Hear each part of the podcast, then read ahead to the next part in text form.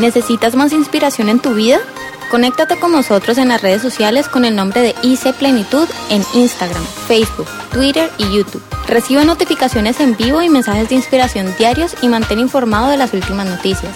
Síguenos, danos like e inscríbete hoy. Tengan ustedes buenos días.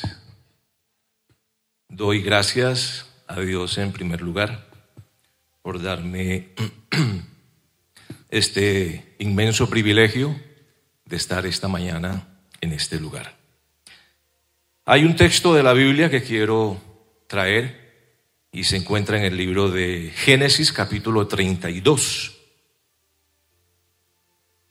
Génesis capítulo 32, sobre todo la oración que está en el versículo número 9 hasta el verso número 12.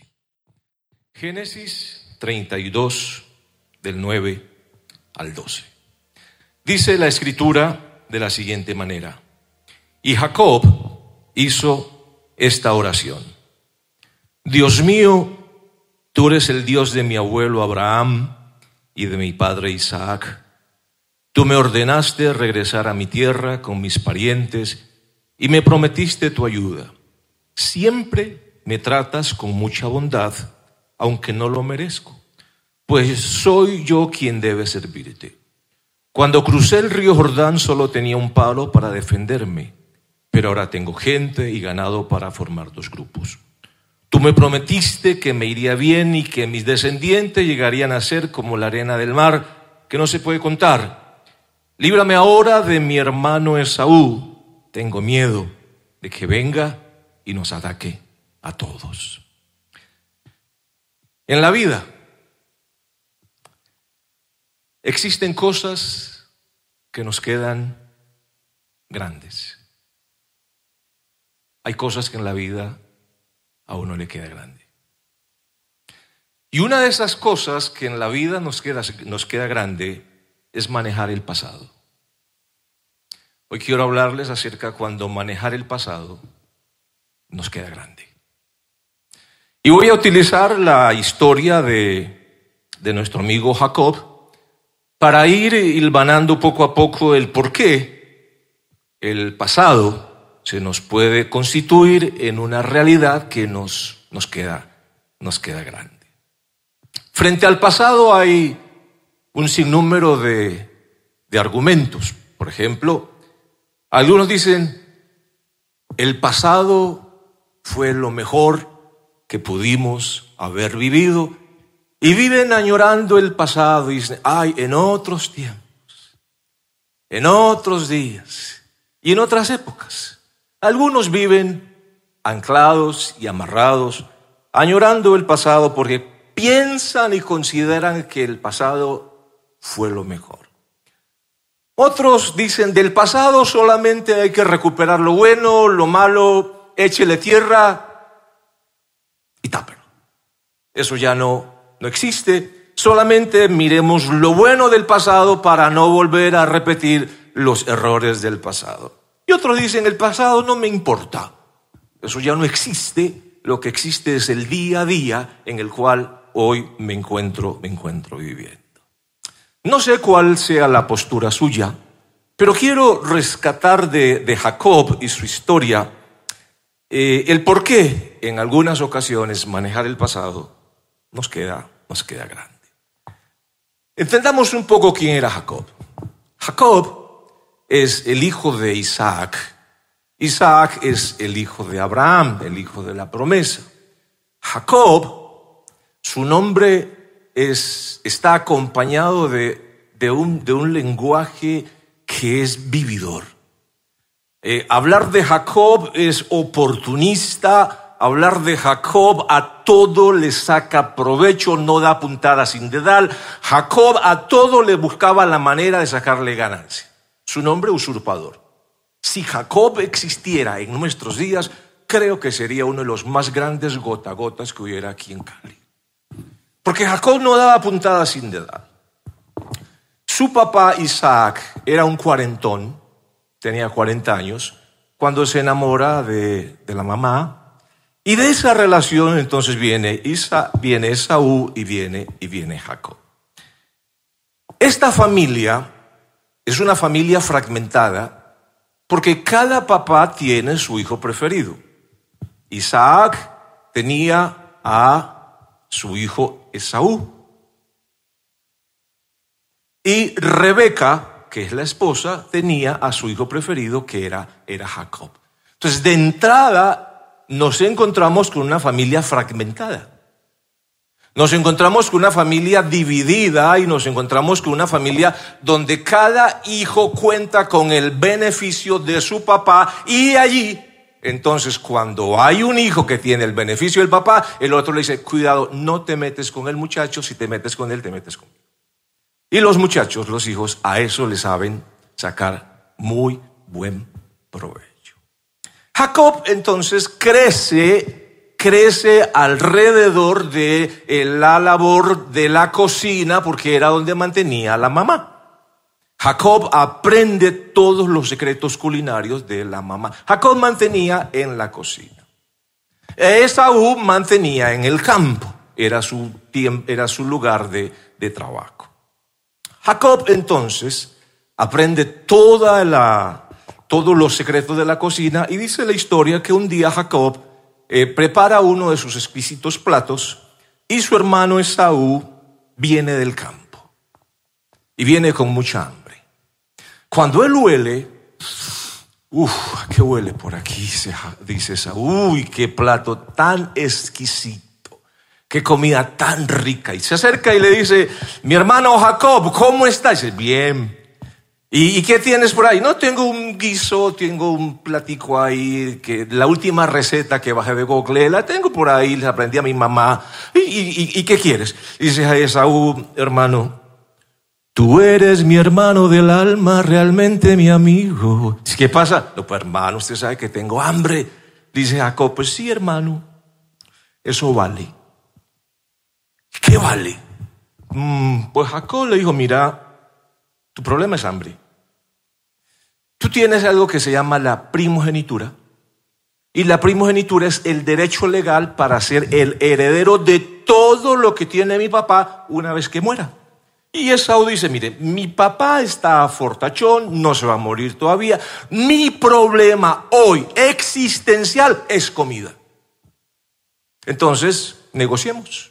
Le firmó un acta, le entregó el derecho legal de la primogenitura. Jacob se apropió de algo que no le correspondía a él. Se benefició de una falencia o una debilidad de su hermano.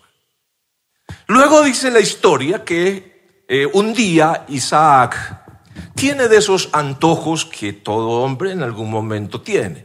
Y llama a, a su hijo preferido, Esaú. Dice, Esaú, mi hijo, acércate. Rebeca experta en chuzar teléfonos, prende la parabólica y capta un mensaje. Esaú, venga. Le dice Isaac, mi hijo, tengo ganas de comerme un corderito al carbón con salsa de barbecue y un poquito de ajo y unos platanitos maduros asados y una jarra de agua de panela con limón. Dice Esaú, se le tiene, papá. Rebeca, que había aprendido la parabólica, llama inmediatamente un WhatsApp. Jacob a la cocina, rápido. Llega Jacob. ¿Qué mami? Tranquilo, calma. Supa. ¿Qué qué? Guarde silencio, hombre. Su papá tiene antojos de comerse un corderito en barbecue con salsa de ajo, plátanos maduros y una jarra de agua de panela con limón y con hielo. ¿Verdad, mami? Sí, pues váyase, hijo y mate dos cabritos y hacemos todo. La mamá le arregla, la mamá se pone de acuerdo con el hijo para tumbar al hermano y al papá. Los dos se pusieron de acuerdo para tumbarlos. Entonces, cuando trae Jacob los animales, la señora Rebeca los prepara, los cocina y le dice, mi hijo, lléveselos a su papá. Entonces cuando llega eh, eh, Jacob le dice, mamá, un momentico, un momentico vieja, un momentico, tranquila, no se preocupe. Mi papá es ciego, pero no es bobo. ¿Por qué? Porque mi papá sabe que mi hermano es Saúl, él es velludo, en cambio yo no tengo vellos, y además mi papá sabe que Saúl mantiene en el monte y el que, el, y el que mantiene en el monte huele a hierba. Rebeca le dijo, uy, verdad, mi hijo. No hay problema. Toda mamá le arregla los problemas a los hijos. Para eso tiene mamá. Usted no es solo mi hijo. Para eso usted tiene una mamá que lo parió y una mamá que lo defiende. Si es que dale a esa persona que si se mete con usted, la carga conmigo. Jacob dijo, listo, mami. Entonces la señora Rebeca le hizo dos mangas de las pieles, con las pieles, se las puso. Y Jacob se colocó la chaqueta del hermano que mantenía en el monte, que el que mantiene en el monte huele a hierba, aunque en las ciudades hay gente que no están en el monte, pero huelen a hierba. Llega entonces Jacob y dice, padre, hey viejo, llegué. Dice, acércate un poco. Eh, a ver, la voz se me parece a Jacob, pero acércate, acércate. Dice, pásame el brazo. ¿Qué brazo olía pasar Jacob? Eso tenía el animal, dice Esaú, dice Isaac, oh, sí, sí, sí, sí, sí, es el brazo fuerte y velludo de, de mi hijo Esaú. Le dice, acércate un poco más y lo agarra la chaqueta y lo empieza a oler. Todo hijo tiene un olor característico. La mamá dice, uy, esta ropa es de Julano de tal, porque el olor. Por el olor yo sé de quién es esta ropa. Y cuando se acerca dice, ¡uh, si eres mi hijo Esaú! Entonces Isaac se comió la comida que le llevaron y le dio la segunda bendición de ser el líder espiritual de la familia. Jacob tumbó con la complicidad de la mamá a su papá Isaac y le robó por segunda vez a Esaú la bendición. Al rato llega Esaú, padre, viejo, ¿quién es? Soy yo, tu hijo Esaú, mi hijo. Usted, sí, ¿qué pasó? Su hermano Jacob se le adelantó. Y Esaú entra en cólera. Esaú se descompone y empieza a decirle, padre, ¿no tienes una bendición más para mí? Dice, sí, mi hijo, venga usted va a ser esclavo de su hermano Jacob toda la vida. Y dice Esaú, mañana, a esta hora, esa lámpara, ese tipo que se llama Jacob, mañana lo mato. Lo mato porque lo mato. Rebeca se da cuenta de lo que, de lo que Esaú puso en, en sus redes sociales. Inmediatamente llama a Jacob y dice, mi hijo, venga, venga, papito, venga, ser rápido, que su hermano Esaú lo va a matar y yo no quiero tener a un hijo muerto y a otro fugitivo. Le dijo, mi hijo, pues no hay problema. ¿Se acuerda de su tío Labán? Sí, mami. Su tío que vive cerca o que vive distante, sí. Mi hijo, hágame un favor, coja esos jeans rotos que tiene y váyase donde su tío. Jacob entonces le hace caso a la mamá. Se va donde el tío Labán, cuando llega donde el tío Labán, tío, ¿Qué más, mijo? ¿Cómo está? Bien, tío, mi mamá me manda aquí de vacaciones. Bueno, mijo, bienvenido. Pero resulta que cuando él llega, habían unas primas. Usted sabe que a la prima se le arrima. Jacob cuando la dijo, uy, uy, uy, wow, qué hermosura de mujer. Y de una vez quedó flechado el hombre. Y llega y le dice, tío, eh, ¿Cómo es la vuelta aquí, tío? ¿Cómo es el negocio? Socio. Dice, ¿por qué? No, es que la, la prima, tío, usted sabe. La prima me llegó al alma. Dice, bueno, mi hijo, no hay ningún problema. Siete años para trabajar por ella. Uy, Jacob locamente enamorado. Dijo, no, siete años se pasa rápido. Sí, se pasaron los siete años. Al terminar los siete años vino el matrimonio, la noche de luna de miel, Eh, hicieron una rumba, la cosa más impresionante, invitaron a todos los ganaderos, los mafiosos, toda la gente de la, de la época que tenía plata, y llegaron a la casa de, de, de Labán. Comieron, bebieron, y luego de la rumba, el guayabo, la culminación del matrimonio, al otro día Jacob, después de estar enguayabado, ay, mira, le quita el velo. Uy, ¿qué pasó aquí? Uy, ese tipo de mi tío me tumbó. Y va y le dice, tío, tío, suegro, cualquiera de las dos cosas, ¿qué pasó? Tranquilo, no se me alete, cálmese, tranquilo, ¿qué pasó? Tranquilo. Tío, pero ¿cómo así que usted, yo, me, yo, yo le trabajé por la menor y usted me empaquetó a la mayor? Le dijo, mijo, lo que pasa es que aquí hay una ley. Si usted quiere la menor, tiene que desengüesarme la mayor. Estaba engüesado con la mayor, entonces combo dos por una. Y Jacob dijo, no hay problema, tío. Trabajó 14 años por el amor de su vida. Le fue muy bien a Jacob en el negocio, hasta el punto que se generó una rivalidad entre los dos.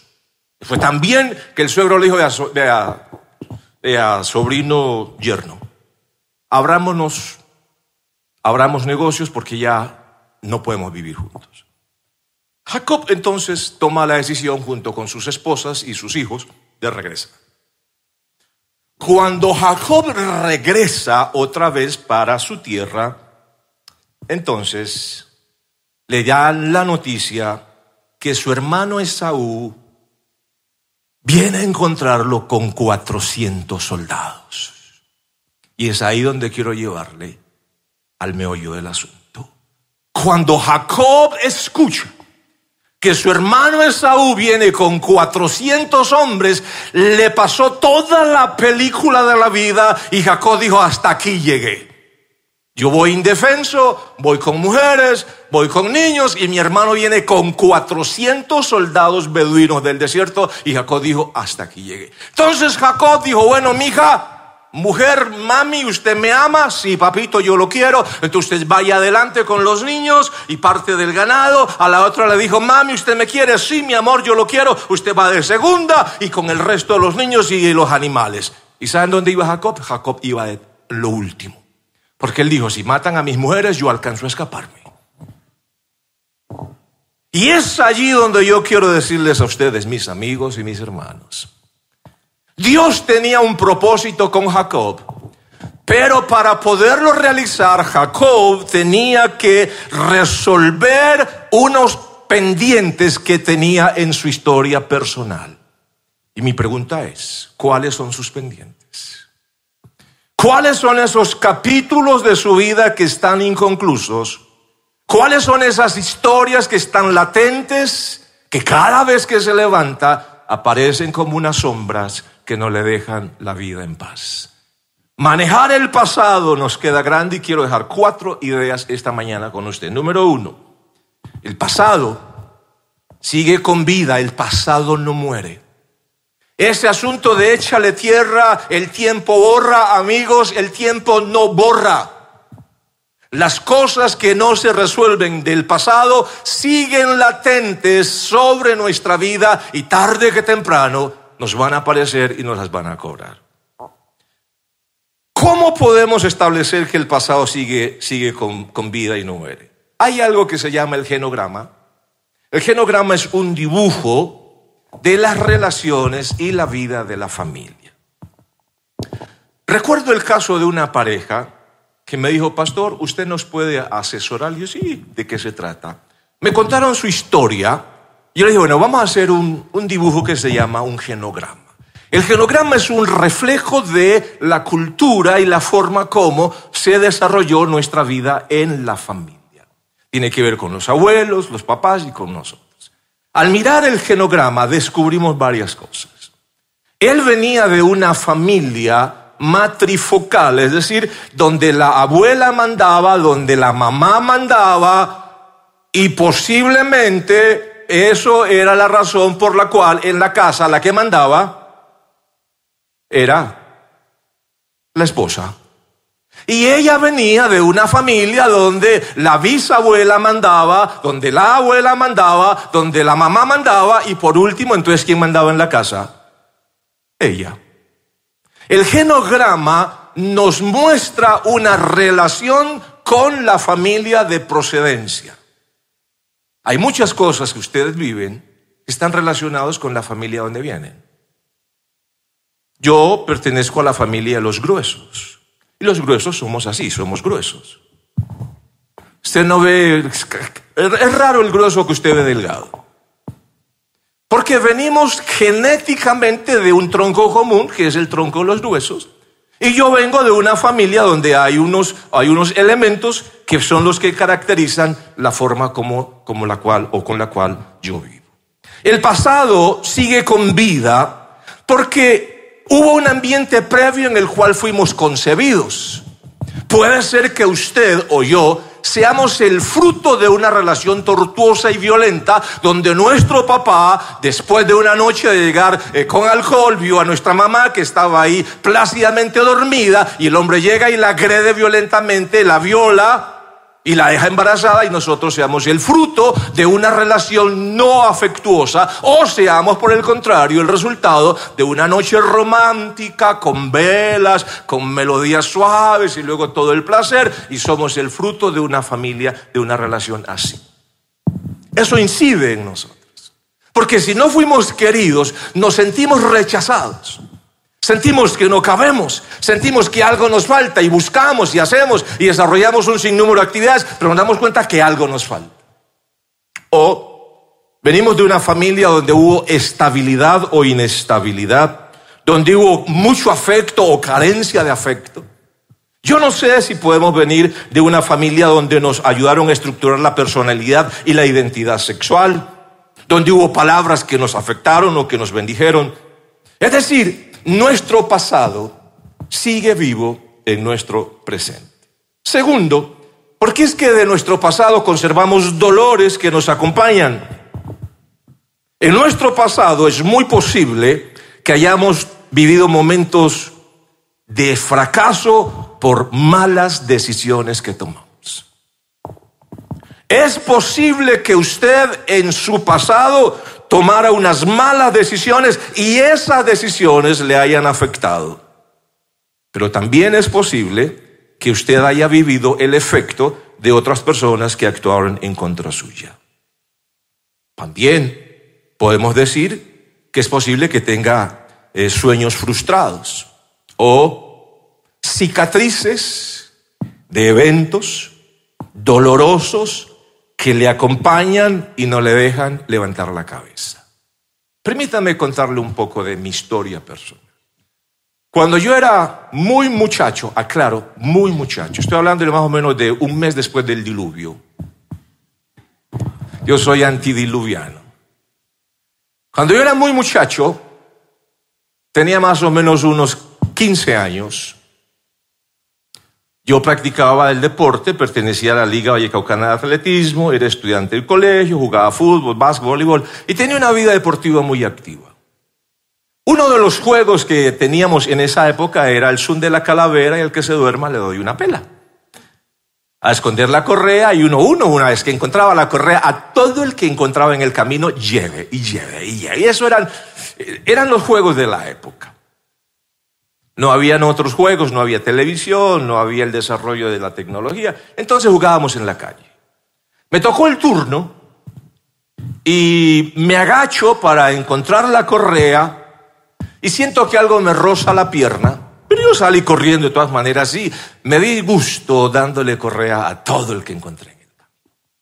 Cuando terminé mi jornada, me levanté el pantalón, me había hecho un corte a nivel de la rodilla. Ya inmediatamente, ya no pude caminar más. La rodilla estaba afectada. Me llevaron a una droguería. Recuerdo el nombre de, la persona que atendía la droguería y el nombre de la droguería.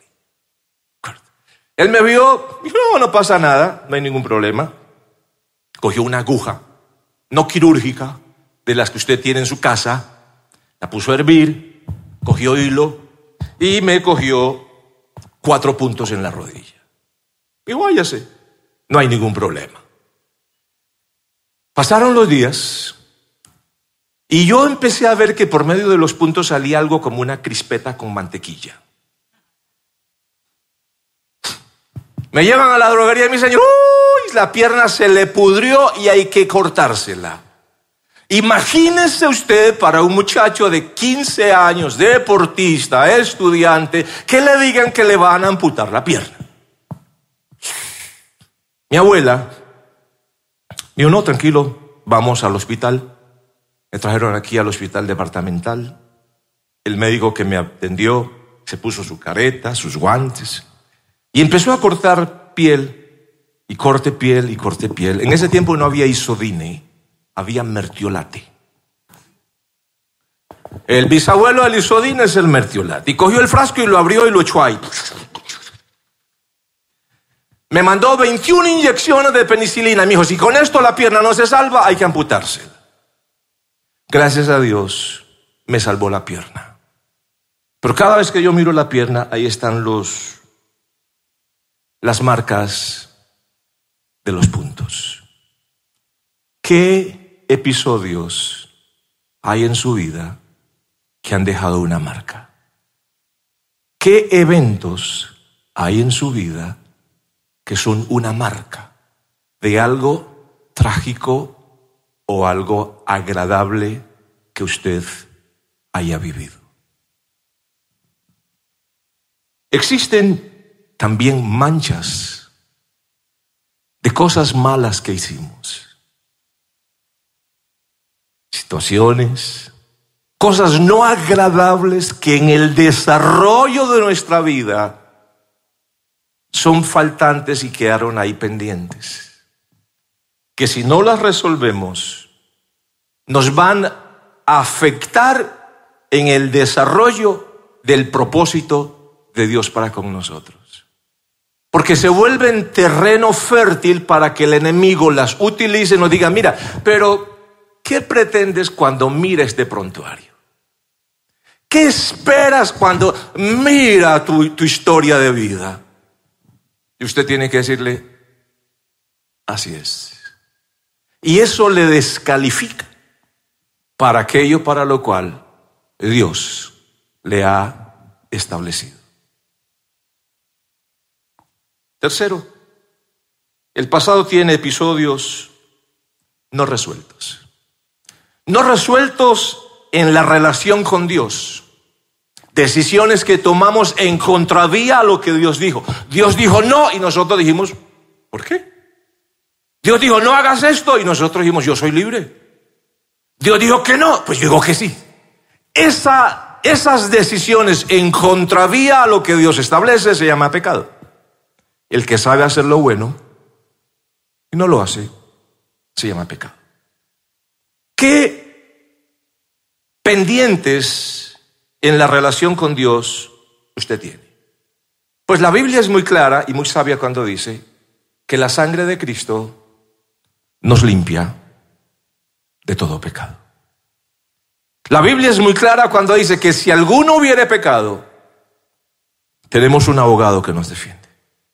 Y ese abogado pelea por nosotros y ese abogado saca la cara por nosotros. El diablo, Satanás, en estos momentos está en el cielo. Está diciéndole a Dios, Dios, ¿Qué piensa usted de ese tipo que se llama Efren Grueso?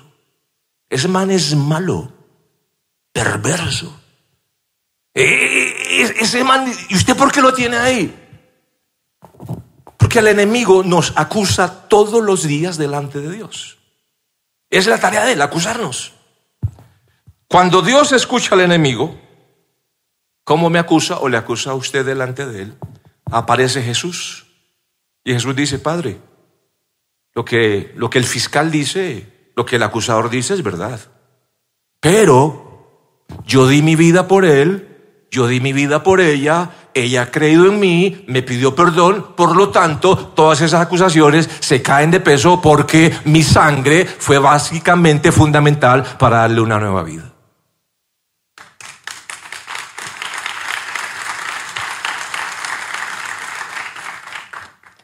Pero también hay episodios no resueltos en la relación con otras personas, incluyendo la familia, los padres, amigos y compañeros. Hay algunos que dicen, no, yo donde su tía no voy. No, no, no, no, no, no. Que su tía ni se aparezca por aquí, porque es que yo no puedo ver a esa mujer. Que su primito ni se acerque, porque es que entre pecho y pecho le tengo una carguita. Tengo una espinita por allá que es que, que no me dé papaya porque le digo de qué se va a morir y va a decir cuánto es dos más dos. Hay familias que no se visitan. Hay familias que no se acercan. ¿Por qué? Porque hay pendientes en la relación con ellos. Y también hay pendientes en la relación con nosotros mismos cuando tenemos exceso de equipaje emocional, es decir, tenemos cargas. Cargas en nosotros que no nos permiten funcionar ni seguir adelante. ¿Cuáles son entonces algunos síntomas de episodios no resueltos?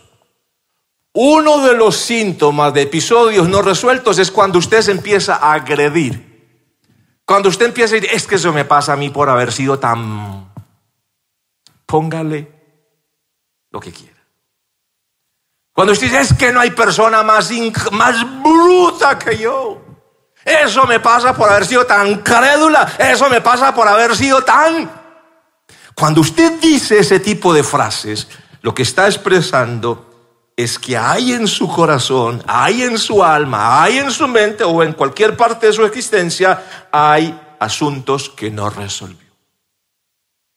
Si se equivocó, se está autocondenando. Si tomó una mala decisión, no se recargue más con ello. Ya no puede hacer nada. También, cuando tenemos episodios no resueltos, estamos llenos de temores y miedos.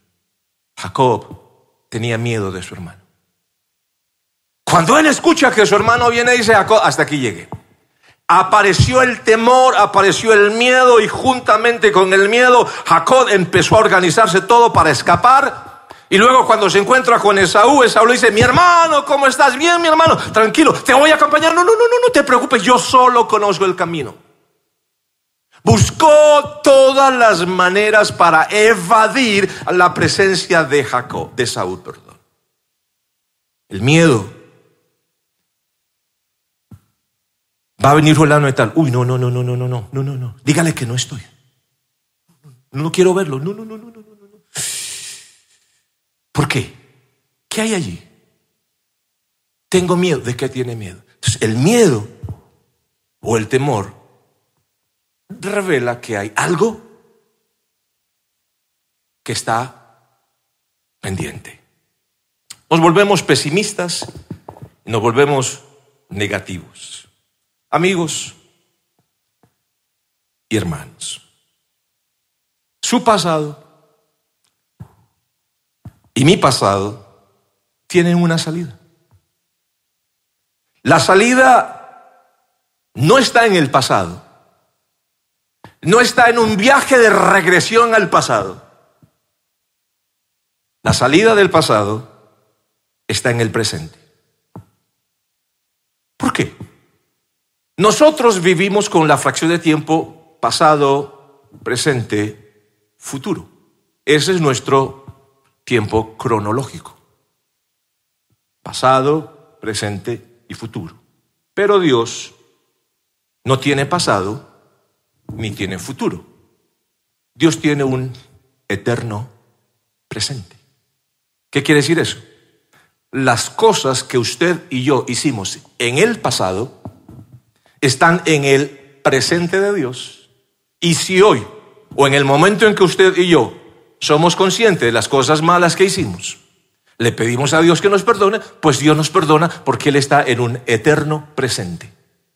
Y ese presente de Dios se llama el kairos de Dios, El tiempo de Dios, que no es ni pasado ni futuro, es un eterno presente. Por esa razón es que cuando pecamos, la Biblia dice que si nos arrepentimos, encontramos perdón, porque el sacrificio de Jesús es un sacrificio que trasciende todas las etapas del tiempo, porque es un sacrificio eternamente presente para podernos dar la posibilidad que nuestra conciencia, nuestro pasado, sea libre y sea sano en el poder de Jesús.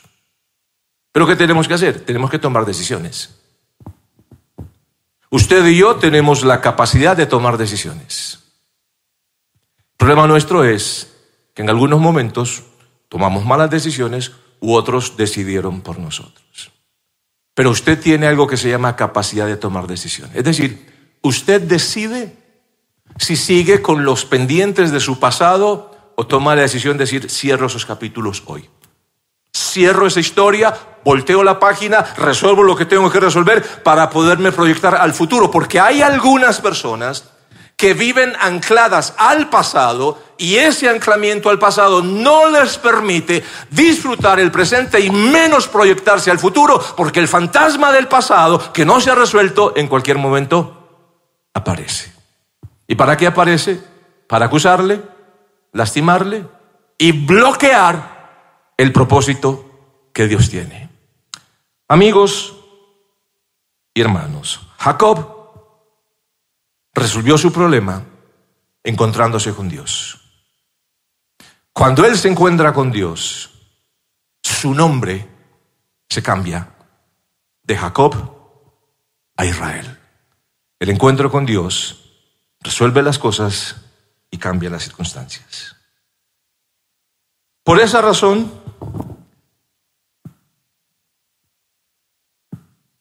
el pasado no lo podemos cambiar. Yo no puedo cambiar mi pasado. Tampoco puedo cambiar a las personas que me afectaron o me agredieron o me lastimaron en el pasado. Menos puedo cambiar las circunstancias que viví. Pero sí se puede y sí puedo sanar el dolor que experimenté por los acontecimientos de mi pasado. Tenga la bondad de cerrar sus ojos por un momento. Yo no conozco su historia ni conozco su vida, pero quiero hacerle una pregunta. ¿Qué eventos de su pasado no ha resuelto? ¿Qué cosas siguen gravitando de su pasado que usted no se perdona haberlos vivido ni perdona a los que le causaron eso? ¿Qué aspectos de su pasado usted sigue luchando y sigue lastimándose por lo que vivió? Pero usted tiene que tomar una decisión. ¿Vive con eso o dice hasta hoy y arranco con una nueva historia?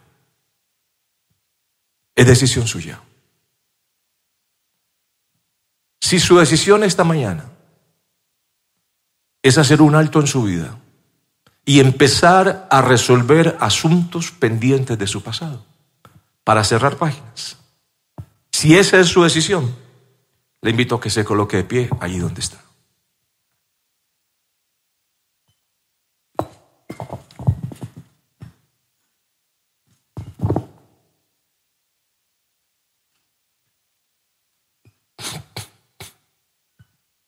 El colocarse de pie es señal que usted ha entendido que debe resolver, que debe cerrar capítulos, concluir historias, cerrar ciclos dependientes que si no los resuelve, no le permitirán alcanzar a desarrollar el propósito de Dios con su vida con su familia. El pasado no lo podemos arreglar. Los efectos de las palabras, de las acciones, no las podemos revertir. Pero hoy Jesús sí puede sanar aquellas cosas de su pasado que le lastiman. Pero usted tiene que tomar la decisión. Señor, en esta mañana, las personas que se han colocado de pie, están indicando con ello que hay algo que necesitan resolver, alguna página que necesitan cerrar, algún capítulo que necesitan resolver, porque si no lo resuelven, Señor, eso les va a afectar en el desarrollo de la vida. Yo no conozco la historia de ellos, tú la conoces. ¿Quiénes son el fruto de una relación placentera o el fruto de una relación tortuosa, de una familia afectuosa o una familia distante? Yo no sé su historia, pero tú la conoces. Y tú estás aquí, Señor, para sanar, para restaurar y para liberar. Usted que se ha colocado de pie, que conoce su historia, dígale a Dios, mira, aquí está mi vida. En mi relación contigo yo hice cosas que, ay, ay, ay, Dios mío, vengo a ti que me perdones. Reconozco que hice malas, que tomé malas decisiones. Y si hay pendientes con algún familiar, algún amigo, algún vecino, algún conocido, o puede ser su esposo, su esposa o algún hijo, tome la decisión de resolver esa situación. La Biblia dice que el conocer la verdad nos libera. Y nos libera para cumplir el propósito para el cual Dios nos creó. Padre, en esta mañana, este grupo de hombres y mujeres están colocados de pie reconociendo que hay algo que deben resolver. Te ruego que en el nombre de Jesús les ayudes y puedan experienciar y puedan vivenciar, oh Dios, el efecto de tu amor y tu misericordia. Hoy oro por ellos, oro por ellos, en el nombre poderoso de Cristo Jesús. Amén. Gracias por acompañarnos el día de hoy. Nosotros creemos que Dios quiere hacer más cosas para ti y a través de ti, y nos encantaría saberlo. Si has sido impactado por este ministerio, compártelo a nuestro correo electrónico info.plenitud.org. Otra vez muchas gracias por acompañarnos y esperamos que este mensaje sea de bendición para ti.